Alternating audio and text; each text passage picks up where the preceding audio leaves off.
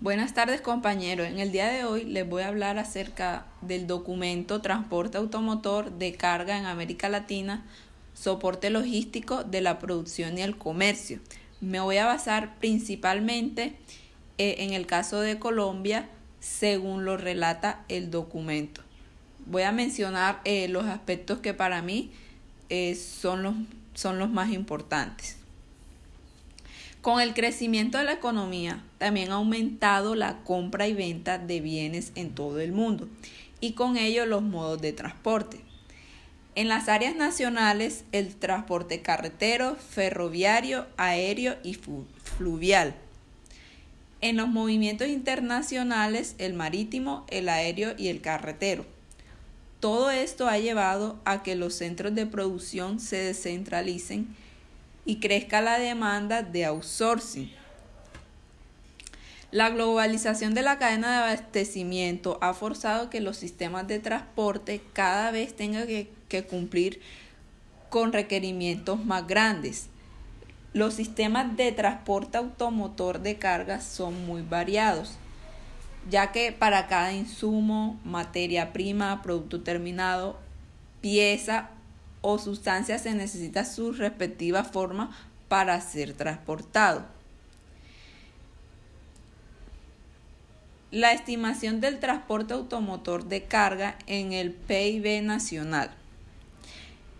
En la mayor parte de los, de los países, el transporte tiene una participación del 5% en el PIB con tendencia a disminuir según los cambios que haya en el producto o en el sector específico.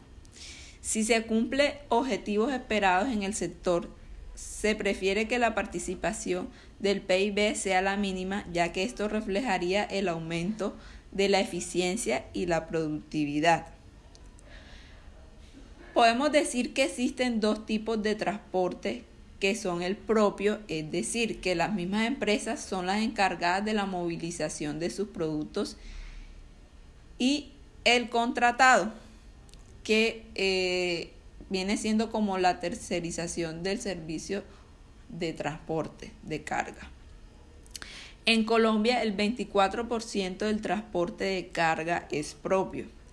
Es posible que para una empresa resulte más económico tercerizar el servicio de transporte de carga que tener flota propia, ya que la empresa contratada puede unir los requerimientos de distintos clientes y hacer un mejor uso de las cargas, los tiempos, las bodegas y eliminar los retornos vacíos. Los modos de transporte de carga en el 2012, los camiones ocupaban el 71%, mientras que el transporte ferroviario el 27%. En el caso de Colombia, este es exclusivo para el transporte de carbón y el transporte fluvial ocupó un 1% de cargas transportadas.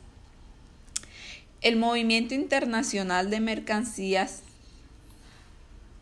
a través de acuerdos entre los diferentes países con el fin de eliminar los controles aduaneros en los pasos fronterizos y en los parques industriales logísticos con el propósito de, disminuir los tiempos.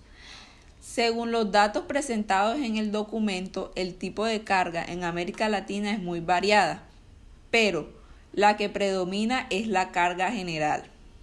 En el caso de Colombia, las cargas más comunes son las cargas general, graneles secos, productos refrigerados y caña de azúcar. Entre las cargas generales más comunes están los productos para la construcción, las cargas peligrosas, líquidas y gaseosas. En Colombia, el 25% corresponde a carga general no unitarizada, transportada en camiones convencionales. El 19% corresponde a graneles transportados en semirremolques y camiones volcadores. La vida útil promedio en Latinoamérica de la flota de vehículos es de 15 años, pero en Colombia esa vida útil se encuentra por encima de la media, llegando hasta 21 años en promedio. Pero hay que tener en cuenta que en Colombia esto es debido a que existe la práctica de renovar los motores. En el 2005 5 en Colombia se estableció que para permitir el ingreso de un vehículo nuevo al parque automotor debería salir de circulación uno viejo. Ambos deben deberían tener capacidades similares, esto con el fin de que no haya una sobrepoblación de vehículos en el parque automotor del país. El TAC genera grandes cantidades de emisiones de gases dañinos para el medio ambiente y consume una gran cantidad de energía gracias al uso del combustible. El transporte automotor de carga en Colombia genera 336 mil empleos. Y con esto, eh, pues para mí los, los temas más importantes en cuanto al transporte automotor de carga en Colombia, eh, basado en el documento El transporte automotor de carga en América Latina, soporte logístico de la producción y el comercio. Muchas gracias. Gestión de la demanda de transporte, oportunidades para mitigar sus externalidades y la de los vehículos automotores en América Latina. Motorización. El crecimiento vehicular en América Latina está siendo similar al de los países desarrollados. Primero empieza a crecer lentamente, luego llega al punto en que se detiene hasta llegar a un al punto de estabilización. Si las tendencias continúan, es posible que el número de vehículos siga aumentando junto con el crecimiento de la población y su poder de adquisición, intensificando el uso de los automóviles.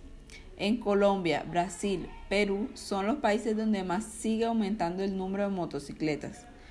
Para evitar este crecimiento incontrolado del parque automotor se debe hacer uso racional de estos vehículos.